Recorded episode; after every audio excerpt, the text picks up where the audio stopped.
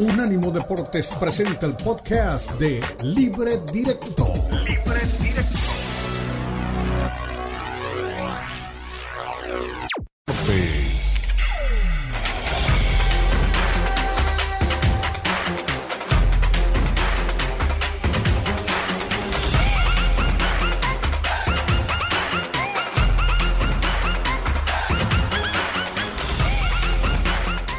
No sé si, si ilusionarse o no, ¿no? Lo que vengo diciendo es que, estamos trabajando duro para cada semana entregarlo todo en la cancha, dar buenas actuaciones y tratar de a poco ir eh, reenamorando a nuestra afición y quitándoles el enojo, ¿no? Es decir, ¿no? Eh, sigue siendo pronto en el torneo. Hoy, evidentemente, el equipo da una muestra de, de convicción, de carácter, de personalidad. ¿No? De, de, buena preparación física también, más allá de los acalambrados. ¿no? La verdad, muy, muy orgulloso de, la, de la convicción que tuvieron los jugadores para ejecutar la estrategia de hoy y poder plantarle cara a, a, un equipo que es poderoso, que es el campeón, que tiene muchos recursos también desde la banca, pero supimos todo el tiempo irnos adaptando a las circunstancias, tanto el tema de las tarjetas como a las modificaciones que se iban haciendo para, para mantener siempre el equipo compitiendo. Lo pudimos ganar, lo pudimos perder. Al final eh, es un punto valioso en el sentido de traer una cosecha de 7, de 9 puntos. Que... Tiene un lance capital y Malagón está marcando diferencia en momentos específicos eh, muy bien, con mucha confianza. Y claro, vamos a trabajar como equipo para ceder cada vez menos, menos situaciones de gol. Pero qué bueno que tenemos un portero que cuando, cuando las tienen, bien, tenemos bastante chance también de, atacar con Malagón. Para mí seguimos mirando también las cosas positivas, porque es cuarto partido sin sufrir gol. Y bien, para mí también hay un trabajo importante defensivo del equipo, si no perfecto, pero importante defensivo de todo.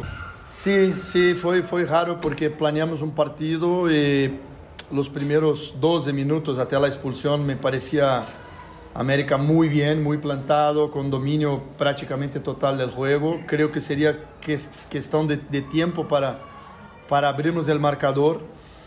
La expulsión nuestra abre un poco la, la saca América de atrás y, y, por cierto aumentaría mucho las chances de, de Necaxa, perdón.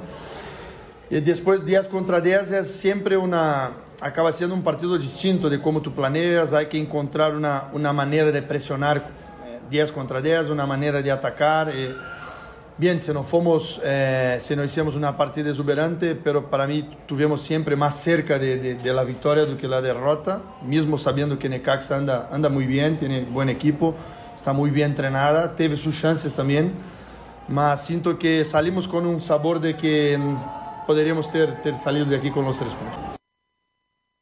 Muy bien. Ahí estaba justamente tanto Fentanes como Jardín haciendo cada quien su balance y entregando el perfil de lo que ellos vieron del partido. A mí me pareció el, tal vez el, no digamos el peor, porque suena como drástico, pero no fue el mejor partido de América. Es decir, en este, además ni de Necaxa tampoco. Necaxa logró un objetivo y un partido soso. Eso fue lo que me pareció a mí. La palabra que a veces me molesta, el espeso pero espeso ese partido de Necaxa y América, qué horror. Sí, sí, qué horror de partido tan espeso. Y aparte de ello, contribuyó Montaño y contribuye el VAR que se Ahora, ¿desde cuándo los movimientos naturales de un brazo son falta en el fútbol? Mala suerte la de Mayorga que en el momento en que... Es que a ver, pero te ustedes han visto correr falta, a Usain Bolt, han visto correr a Usain Bolt con las manos tantas... pegadas al cuerpo. ¿Alguien ha visto un atleta cada, con las manos semana, pegadas al Ricardo, cuerpo? No. Hay una falta similar que se califica de manera distinta. Y podemos irnos desde escenarios. Para mí ninguna de las México. dos eran expulsión, ninguna de las dos, No, ni la para, de Cambindo ni tampoco, la de Santos. Ni la de Richard. No, para mí tampoco Sí, de eran acuerdo. expulsiones.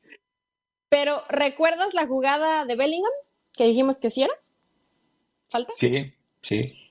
No, Sí, yo no dije que, que sí igual era. va la mano. Yo- Que igual va sí, la claro, mano. para mí. Y, y, y para, creo que para ti sí era.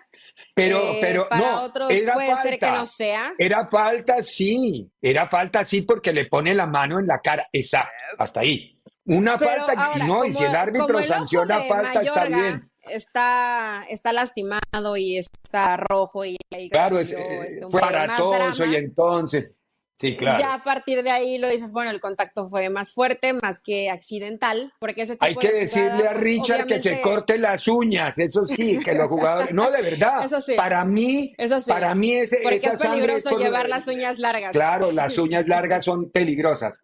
Y largas no quiere decir que sean de, de bruja, sino un poquitito nomás fuera de la cutícula y ahí ya se la, la, esta parte de los ojos, todo, bueno, toda la parte del rostro siempre es muy escandalosa. A veces un pequeño contacto termina saliendo mucha sangre o se inflama mucho. Fue un partido terrible. Yo no sé qué partido vio Jardine, que dice que lo tenían eh, dominado. Fue un partido, eh, tú lo mencionas espeso, fue un equipo, un partido que se detuvo demasiado, mucho golpe, eh, un partido atascado, un partido aburrido un partido malo. y me decepciona aún más del otro lado, porque cuando vemos que los rivales se enfrentan al América, dices, ok, fueron gallos, fue Cholos, fue tal. Pero todos estos rivales, a pesar de que su prioridad era defenderse bien, por lo menos intentaban llegar.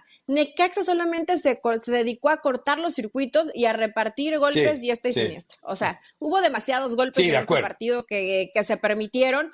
No digo que pobrecitos los del América, pero ahí es como va marcando y cómo va dirigiendo el árbitro el partido. Si permite entradas un poquito más fuertes, va subiendo la intensidad de las entradas y esto te hace un partido infumable para ver y muy difícil para analizar porque no fue un buen partido de fútbol.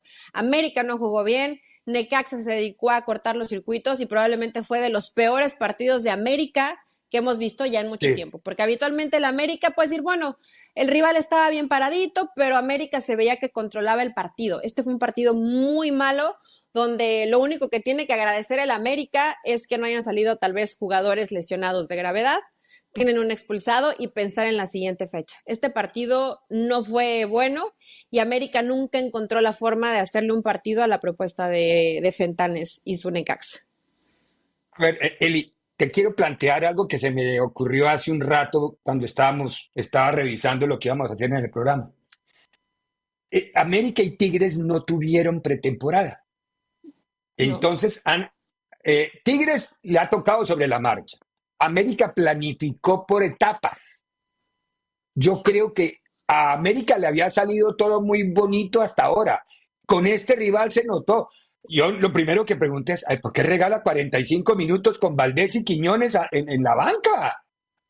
El equipo mejoró cuando entraron Valdés y Quiñones. Ya hay otra cara, aunque no alcanzó. Claro. Y el, último balón de Quiñones en el madero y las últimas dos intervenciones del arquero de Necaxa.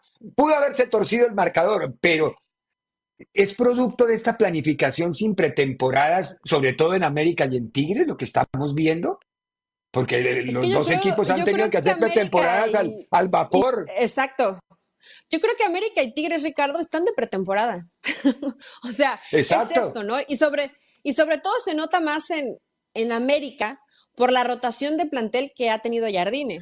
Porque en Tigres podemos revisar la alineación y más allá de los expulsados que tenía para arrancar la temporada, ha tratado de mantener casi el mismo cuadro, ¿no? Digo, se le lesiona a Guiñac, e ingresa Nico y de pronto prueba o, juega este juega Gorriarán o de pronto inicia desde la banca, pero son poquitas las modificaciones, tiene una base. América le ha cambiado en todos, en la línea defensiva, bueno, menos el portero, pero en todas las líneas ha, ha, utilizado distintos jugadores y por supuesto que por más que decimos qué buen plantel tiene el América, no es lo mismo que los que ya no sabemos casi de memoria que son, que son titulares. Para mí, sobre todo, más América sigue de pretemporada y a los dos ya se les empiezan a ver al inicio del torneo esas costuras del tema físico sí se ve que no hay una pretemporada, sí se ve que no hay un trabajo, sí se ve que llegaste terminando el año, llegando a esa final y después América que tuvo que jugar el partido contra el Barça. O sea, sí ha sido muy corto el tiempo y a mi parecer, Ricardo, lo ha llevado mejor Jardine, porque ¿qué te da la ventaja? Que no has perdido. Sí, de acuerdo. A, de acuerdo. a pesar de que has rotado el equipo, no has perdido. Sí, contra Necaxa definitivamente no te viste bien, pero va sumando puntos. El viernes pasado platicaba con unos compañeros y me decían, es que ¿por qué hacen tanto alarde del América? Yo sé que te tienes que enfrentar contra todos los equipos en el torneo y el América fue superior, muy superior a los demás rivales durante toda la temporada regular. Pero sí te favorece enfrentarte al inicio del torneo a Cholos, a Querétaro, a Necaxa, que si te enfrentaras de primera a Tigres, a Rayados, a Cruz Azul, a Pachu, equipos mejor armados. Equipos mejor armados van a ser mucho más complicados. Si hoy América, en este, en este proceso de pretemporada, con las rotaciones que ha hecho Jardine, Ricardo, no hubiera ganado todavía, ¿qué estaríamos diciendo aquí?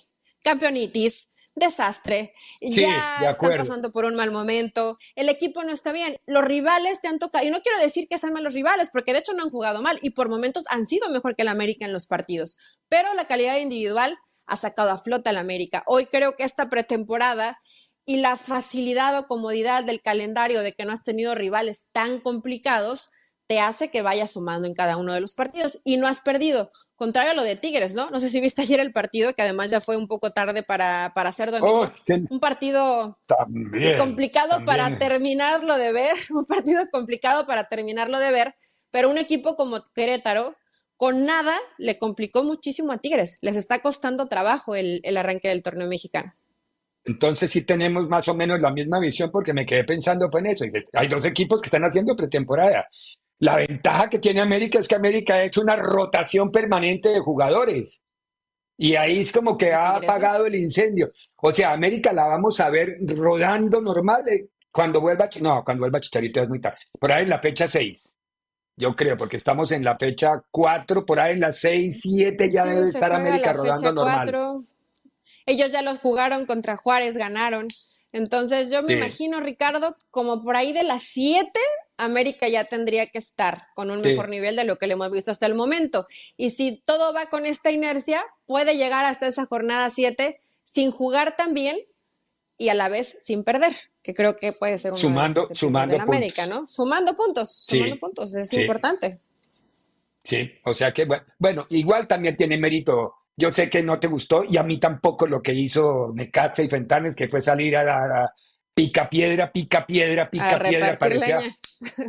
Sí, ese equipo no parecía dirigido por Fentanes, sino por el Vasco Aguirre. Pero así logró, consiguió el empate y dejó al América. Claro. Claro que debió terminar con una angustia con ese cabezazo de Quiñones en el vertical derecho. Hasta ahí duró, pensé, hasta ahí le duró la suerte. No, no, no, la suerte lo acompañó inclusive sobre el final. Pero bueno, tenemos que ir a la pausa, querida Elia, a la vuelta de la pausa. Por fin ganó Cruz Azul. O sea, importante. Vamos a. Además, con remontada, exactamente. Vamos a escuchar tanto a eh, tanto, a Anselmi como al técnico de Mazatlán, de Mazatlán, Mazatlán no sino Tlán, con L, Mazatlán. Pausa y volvemos. En breve continúa Libre Directo en Unánimo Deportes. Unánimo Deportes tiene su propio canal de YouTube para que nos escuches y nos veas. Unánimo Deportes en YouTube. Míranos, míranos. Continúa Libre Directo en Unánimo Deportes.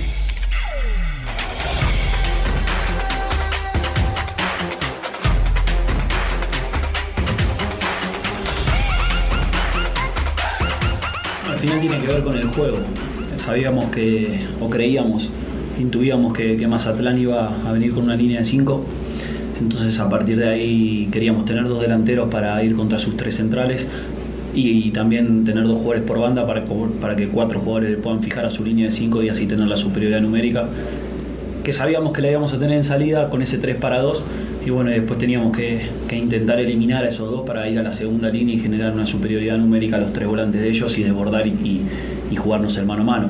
Al final, eh, si uno de los stoppers eh, era arrastrado o era fijado por alguno de nuestros medios, se generaba un mano a mano en el área y, bueno, eso era lo que queríamos provocar. Al final tiene más que ver con, el rival y con el juego que, que, no como una intuición, una intuición nuestra.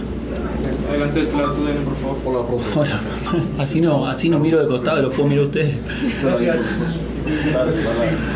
Ahora, ahora hablaba de tu DN. Ya hablaba de que se había atrevido a cambiar, a probar algo diferente. Profe, ¿cómo te deja esta victoria? Evidentemente en casa, algo que necesitaba Cruzul, pero mi pregunta puntual es, ¿es un tanque de oxígeno ¿Y qué tanto necesitaba Martín Anselmi Cruz Azul una victoria con, con su gente después de no arrancar bien? ¿Qué tal? Buenas noches. No, creo que necesitábamos ganar, eso está claro. Creo que el equipo había merecido ganar la, fecha anterior, que no se nos estaba dando el resultado. Y que era súper importante ganar en casa con nuestra gente. Me decían ahí que desde el 15 de septiembre del año 2022 que Cruz Azul no, no da vuelta un resultado. Y la verdad que, que empezar perdiendo, sabiendo de dónde venimos, eh, se nos hizo todo cuesta arriba. Pero creo que el equipo estuvo presente.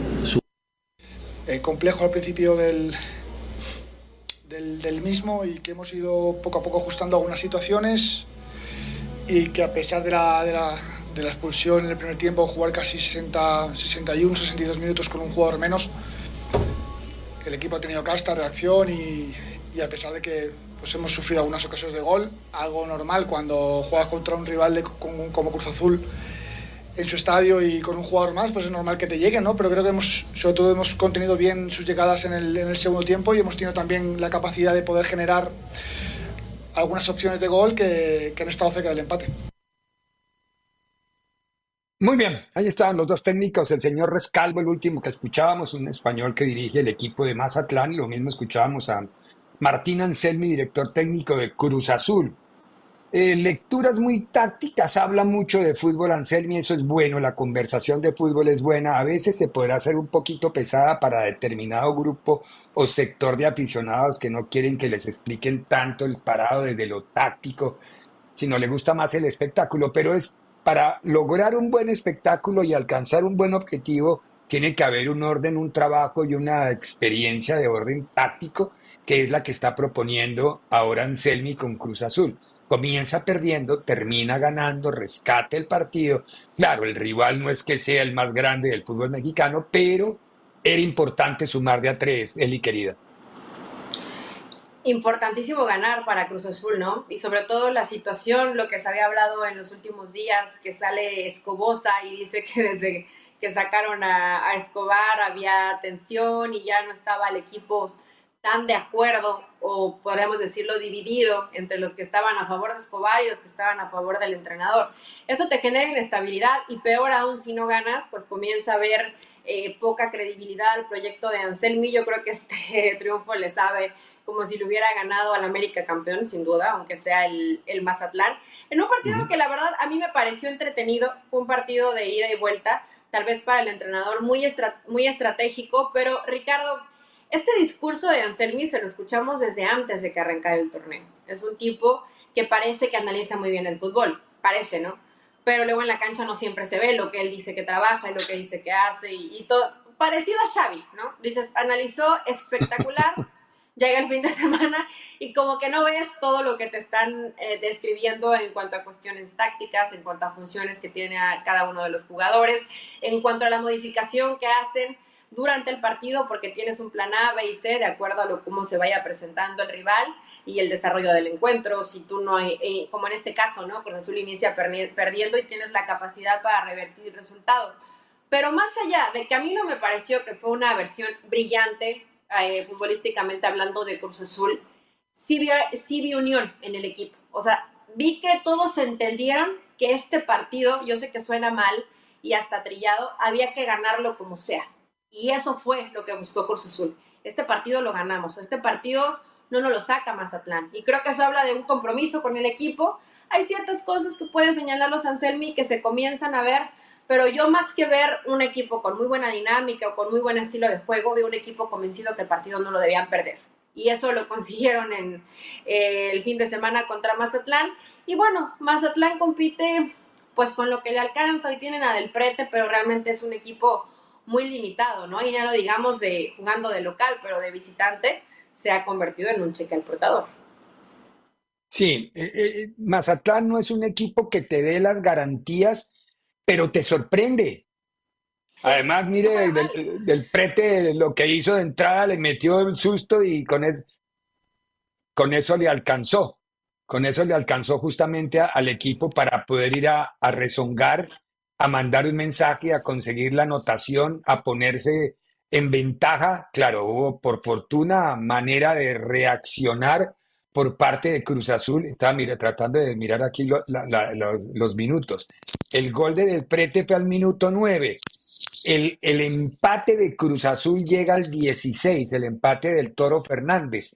Y eh, Ángel Sepúlveda ya es en el minuto 45. El, el segundo tiempo fue más de porcejeo que de fútbol, pero lo que tú dices, al menos se vio una unión de un equipo que parecía se plantaba para poder lograr el objetivo del triunfo.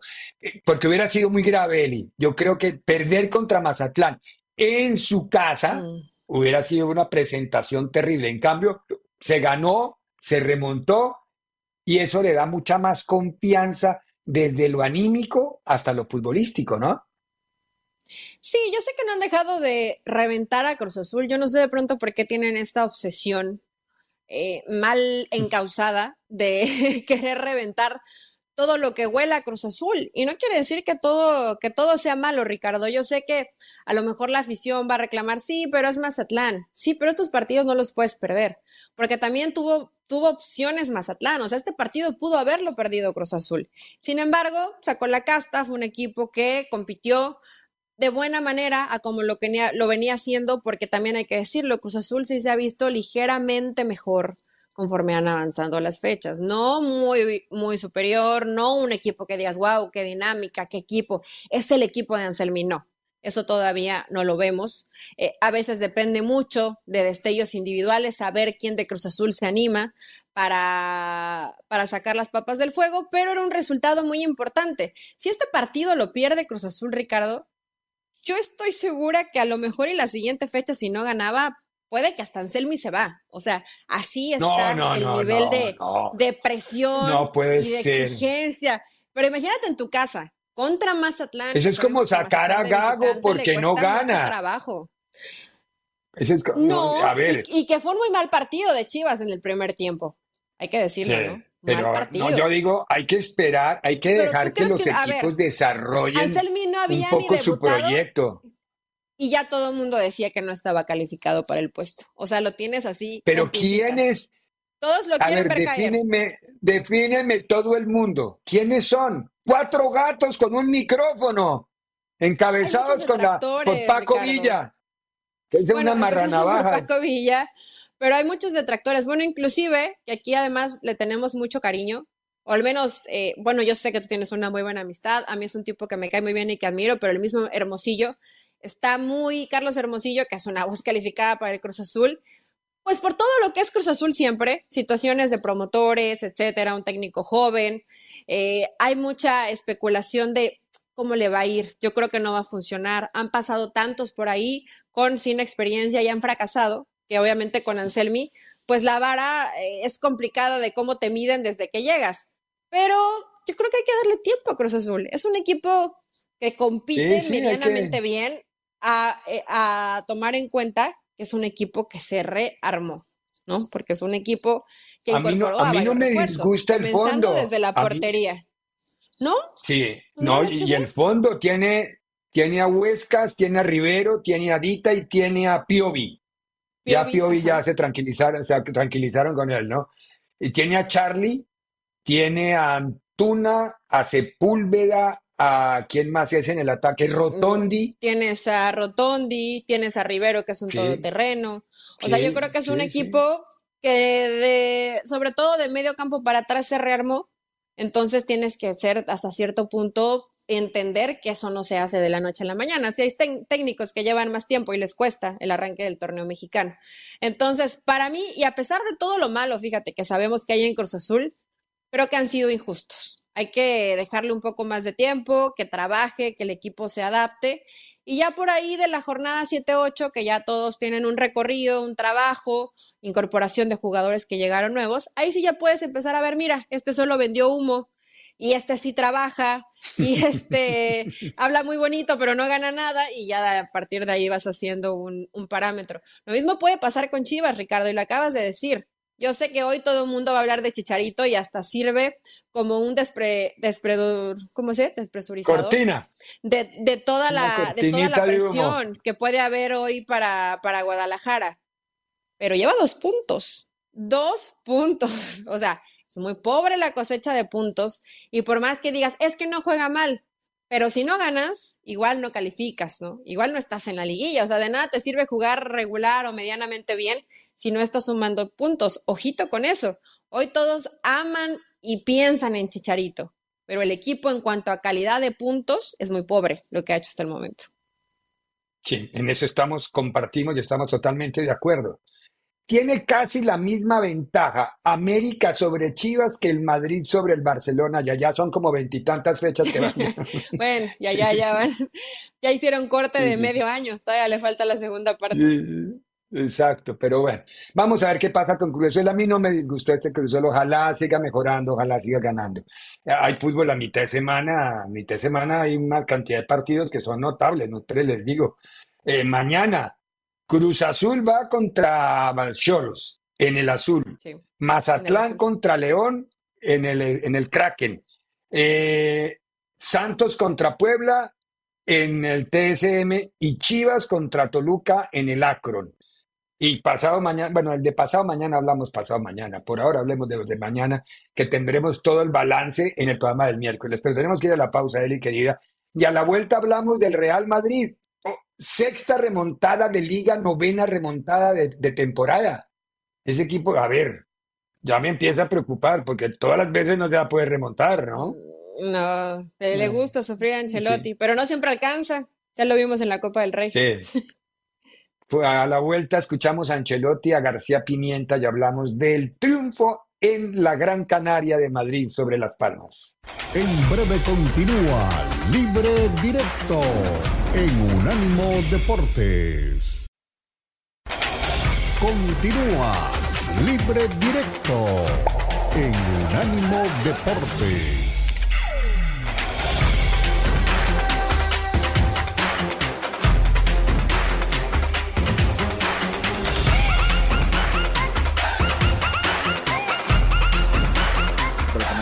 De hoy, jugar contra un rival como, como el Real Madrid, plantarle cara de esta manera, adelantarte en el marcador, generar ocasiones, por muchos momentos quitarles el balón.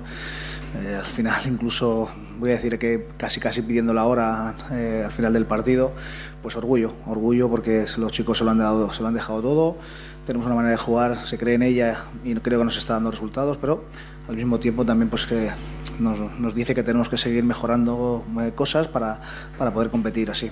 Pero bueno, como digo, orgullo, eh, desde el primer momento se ha visto un equipo que, ha intentado tener balón, eh, que ha sabido sufrir cuando no lo teníamos, minimizando al máximo muchos ataques del Real Madrid con la calidad que tiene y por eso, con ocasiones claras, poniéndonos por delante en el marcador y con el 1-2 también yendo por el empate en todo momento.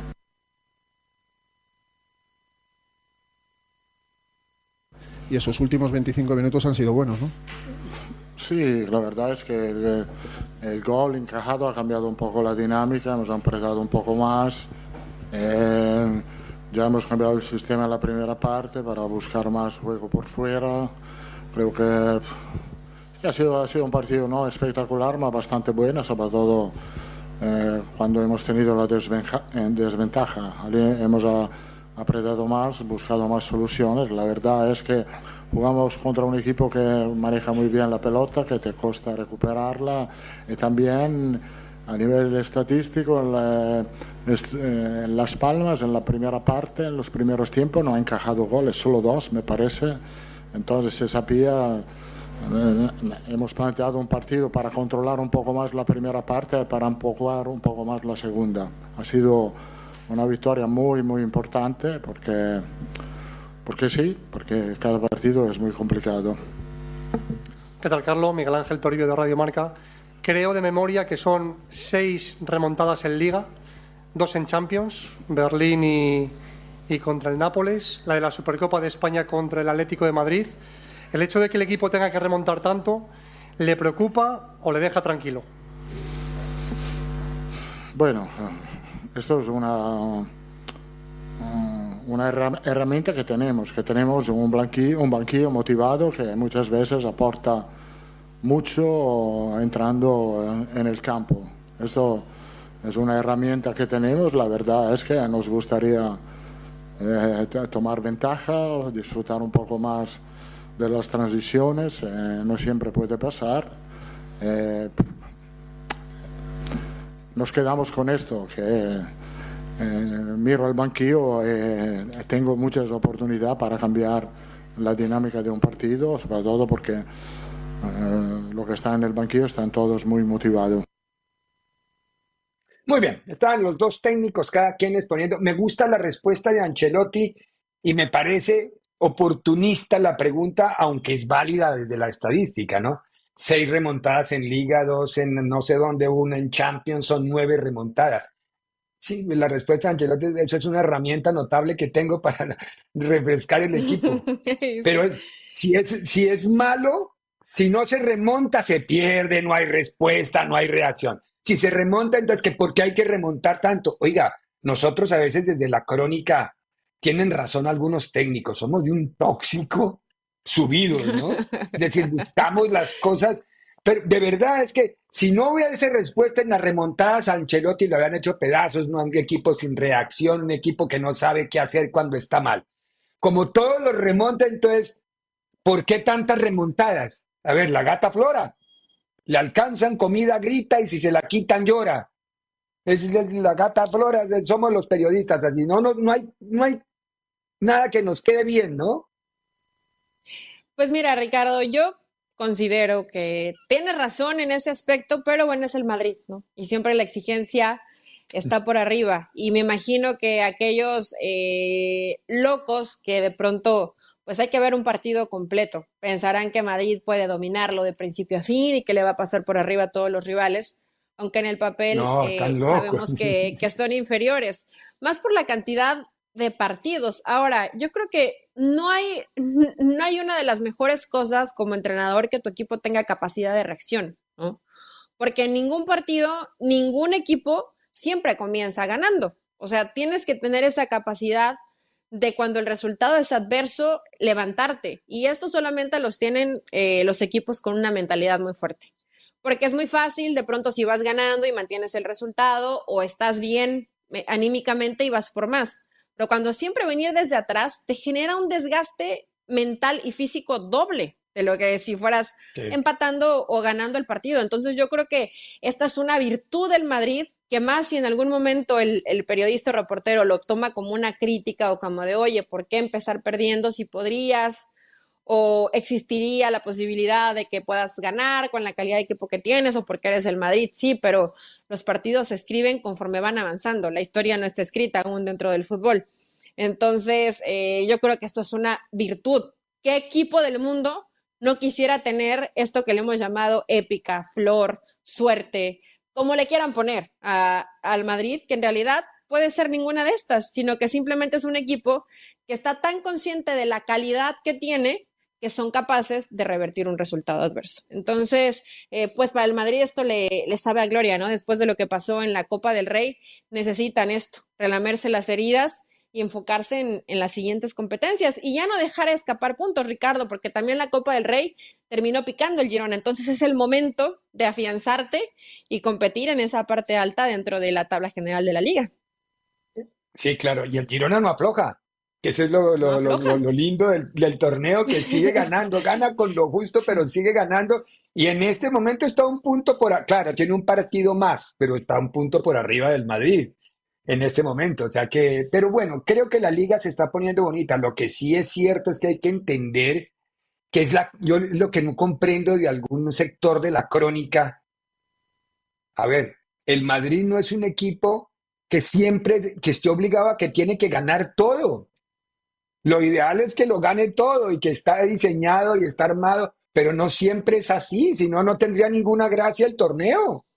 Es decir, entonces, no, lo juguemos si no demos, el título al Madrid. No, es verdad que hay exigencia, sí, sí, pero a ver, es que todas las, todas las, los cuestionamientos es, ¿y, por qué falló Vinicius una jugada de gol? Pues porque de Vinicius algunas las emboca y otras no.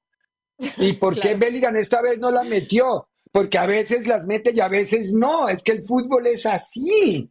Es decir, dan por hecho que el Madrid siempre gana, dan por hecho que Vinicius siempre desborda, dan por hecho que, que Bellingham siempre la... No, eso no es así. Los rivales juegan y juegan bien. Fíjate, Ricardo, ahorita fue rápido mi mente a, a las miles de entrevistas que le hicieron a Javier. Y en una pregunta específicamente que le hace David Feitelson, donde le toca varios puntos de lo que ha sido la carrera de Javier, muchas situaciones extra cancha, hizo referencia a esto y la verdad que sí me hizo pensar cómo de pronto a los medios nos ha encantado extrapolarizar lo que pasa. Si te equivocas, eres el peor. Y si ganas, eres el mejor, pero no, tienes derecho a, pero no tienes derecho a equivocarte, porque tú eres el mejor. Entonces, si te equivocas, ya no eres tan bueno como decíamos que eras. Y eso pasa, de pronto te acostumbraste a ver que Bellingham anotaba cada fin de semana, no anota un fin, y es que a lo mejor algo está pasando, ya no es tan bueno. Es un jugadorazo. El que no hayas metido el fin de semana un gol, no te hace ni, ni peor ni mejor jugador. Claro, hay ciertas funciones que los jugadores deben cumplir, pero sí hemos caído ya en este discurso medio tóxico y poco analítico de lo que es la realidad del fútbol. Entonces, esto es lo que también nosotros tenemos la responsabilidad de llevar a la gente por un camino que sea lo más apegado a la realidad, no a que yo soy fanática del Madrid y porque pues, el Madrid siempre tiene que ganar porque es el Madrid, no. Eso es una situación que yo lo espero escuchar a un aficionado, pero no a nosotros que nos dedicamos a ver partidos, a analizar, que entiendes que es un todo, no es solamente porque me llamo Real Madrid, voy a ganar cada fin de semana, o porque me llamo Barça. Hoy, por ejemplo, Xavi ha quedado corto, pero aún así yo no creo que, que Xavi sea un tipo que no sabe de fútbol. Por supuesto que sabe de fútbol. ha estado ahí, lo ha mamado desde la cuna. Pero nos vamos a estos extremos, ¿no? De o eres el más malo o eres el mejor y casi un dios. Como también pasa con Javier. Aparte, Hoy lo ven como un dios. Aparte, Eli, creo que buena parte de esa irresponsabilidad nuestra, si hacemos una autocrítica, pasa por esa necesidad mediática del hoy con las redes sociales. Que me pongan dos mil likes, que me pongan cuarenta mil likes, que tenga no sé cuál. El tema no es sumar likes, nuestro tema es la verdad. No tenemos por qué amarrar navajas, lo que yo le digo criticando con el cariño que le tengo a Paco Villa. Paco tiene una manera de hacer periodismo que es amarrando navajas y poniendo a la gente a pelear uno contra otro. No, eso quizá le, le depare a él gran cantidad de seguidores y yo lo se lo respeto y lo admiro, pero, pero a ver, eso, para mí eso no, no va con la ética nuestra como profesional. Nosotros tenemos un compromiso con la veracidad. Hasta ahí. Ya cuando opinemos es otro tema, pero la información es veracidad. Pero es decir, es que nos estamos acostumbrando a un mundo en donde si lo que tú dices o lo que yo digo no genera una bronca para que nos hagan más likes y para que nos lleguen más seguidores, entonces somos malos.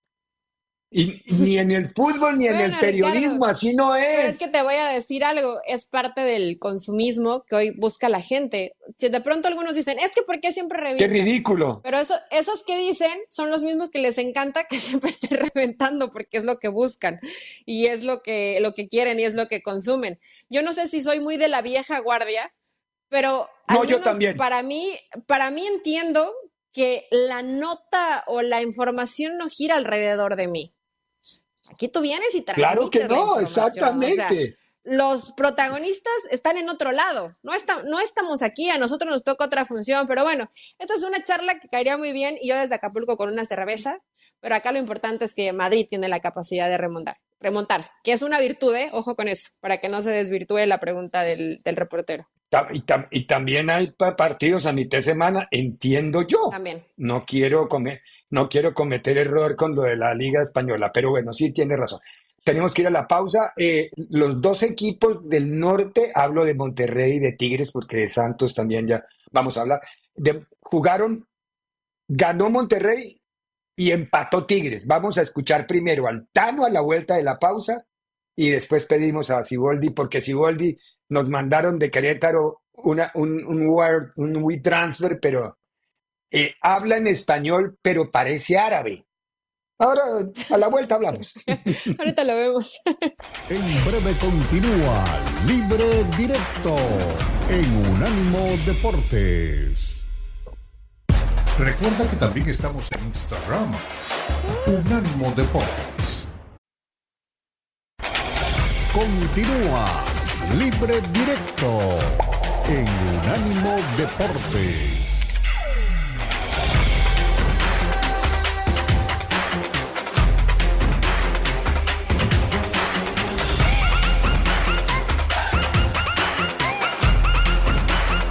El partido anterior también tuvimos muchas ocasiones. No, no fuimos contundentes. Esta vez generamos menos situaciones y fuimos contundentes yo creo que fue un partido muy inteligente de mis jugadores. Sabíamos el rival que enfrentábamos, la calidad de juego que tenía. Por momentos, teniendo el marcador eh, arriba, eh, ellos seguían intentando jugando y vino de un gol de ellos muy, muy lindo. Pero el equipo nunca eh, se tiró para atrás en el sentido de ir a buscar el partido. Encontramos el segundo gol en una presión sabían que ellos tenían que presionar en el momento indicado que ellos tenían esa sensación y por eso vuelvo a insistir que, que la inteligencia de los jugadores fue fundamental para que nos pudiéramos llevar los tres puntos. Como todos, creo que hoy hicieron un gran partido. Lamentablemente nos faltó eh, tener mejor, ahora sí, precisión y puntería en el momento de definir. Pero, pero estamos tranquilos de que vamos por el buen camino. Creo que hoy eh, el partido eh, prácticamente lo controlamos y lo dominamos. Intentamos eh, llegar por banda, por centro, con paredes, con centros y remates, con tiro de media distancia. Pero bueno, Querétaro se supo defender bien, eh, planteó un partido, creo que, resultó, con, un punto, y también destacar al arquero de ellos, que tuvo un, un buen partido también. Eh, no sé si el sordo soy yo, pero yo honestamente no le entendí nada a Siboldi. ¿Para qué les voy a mentir? Para mí fue inaudible el audio. el video se veía bien. Esto es la corregidora en Querétaro. No, microfonistas, eh, auxiliares de audio, ingenieros de audio. A ver, los equipos invierten una cantidad de plata notable en la parte de comunicaciones. Eso debería ser una, una tarea fija para que todo el mundo reciba buena calidad tanto video como de audio en las conferencias de prensa. De pronto en las zonas mixtas, cada quien que se defienda con sus cámaras, y, está bien, pero las conferencias de prensa, por favor, esto es inaudible, es decir, un tipo, yo sé más o menos lo que digo porque vi el partido y entonces creo adivinar por el movimiento de labios la expresión de Siboldi y lo que quiso decir, que sí, que se le había enredado el partido contra Querétaro, un partido bien planteado por Querétaro, que juega eso, siempre juega eso, a estorbar. Ese es otro equipo que está hecho para estorbar, estorbar, estorbar. Cuando tiene la oportunidad va y vacuna. Eso sí es una virtud que tiene Querétaro. Pero bueno, y de Monterrey, Eli, buen partido, dinámico, muchas opciones. Brandon Vázquez respondiendo a lo que ha sido su contratación, ¿no? Sí, la verdad que es un, se le, se le nota, fíjate que yo empecé a dudar, porque de pronto veías la referencia de los delanteros que han venido de la MLS y dices, les cuesta un poco de trabajo, pero creo que Brando se ha sentido muy cómodo, le han llegado balones, que es importante, pero el, el desmarque que siempre debe tener ese centro delantero para ir con ventaja, rematar, lo está haciendo muy bien Brandon Vázquez. Esperemos que sea así como lo vimos bien con Canales, que se vayan adaptando cada vez mejor. Creo que si se convierte en su mejor socio, eh, el van gol a ser de Canales que vamos a estar fue... viendo. El gol de Canales fue bueno. Em, hemos hablado de a lo mejor que le ha costado a Fernando Ortiz elegir a los protagonistas, Ricardo, y estamos hablando que le ganó a San Luis que es un equipo que venía jugando bastante bien o juega muy bien. es, un, de, con lo que tiene, creo que es un, uno de los equipos que, que, mejor juegan. Entonces, Rayados termina cumpliendo con este resultado, que además es abultado ante un rival que juega bien. Y por el otro lado, Tigres, que a los mejor los que creen o no creen en la suerte, hacer un autogol, y cobrar un penal, fallarlo, Nico Ibáñez, o sea, y que además empatas el partido, pero estuviste encima, llegaste, llegaste y no cayó el gol. Eh, para los que creen en la fortuna o en la suerte, creo que también a Tigres le faltó un poquito de, fortuna o de suerte. O no es si de pronto en el saber que eres un rival, que eres mejor en cuanto a calidad de jugadores, te relajas. Y cuando menos te das cuenta, el equipo ya te anotó y ahí tienes que ir eh, en contra de la corriente. Y yo creo que de todas maneras Tigres generó y generó bastante bien todavía no se ve el máximo potencial de Bruneta. Acá Fernando y yo hablamos muy bien de él, tú estabas un poco eh, dudando del rendimiento que podía tener Bruneta con Tigres. no, pero hasta no el momento todavía se ha quedado corto. No, pero juega diferente. Eh, este Tigres juega diferente. Claro, porque se juega en otra posición. Claro. Juega en otra posición. Entonces todavía no, no se siente tan cómodo, es un empate que no le sirve demasiado tal vez a Tigres, pero lo que decíamos de América y lo mismo pasa con el equipo regiomontano. Ellos siguen de pretemporada, así que esperarnos un poquito más. Dos noticias para despedirnos. Hugo Lloris llega al LAFC. Gran contratación como arquero de Lloris. Mm, el francés es notable como arquero. Y una muy triste que fue ayer, el fallecimiento de Luis Tejada, el jugador panameño. Creo que estuvo en Toluca en algún momento. En Colombia yo sé que sí estuvo con Millonarios y con América, pero creo que estuvo con Toluca. Sí. Eh, se murió jugando al fútbol. Qué horror. Increíble. La, vida, la vida es así. Este fue el podcast de Libre Directo, una producción de Unánimo Deportes.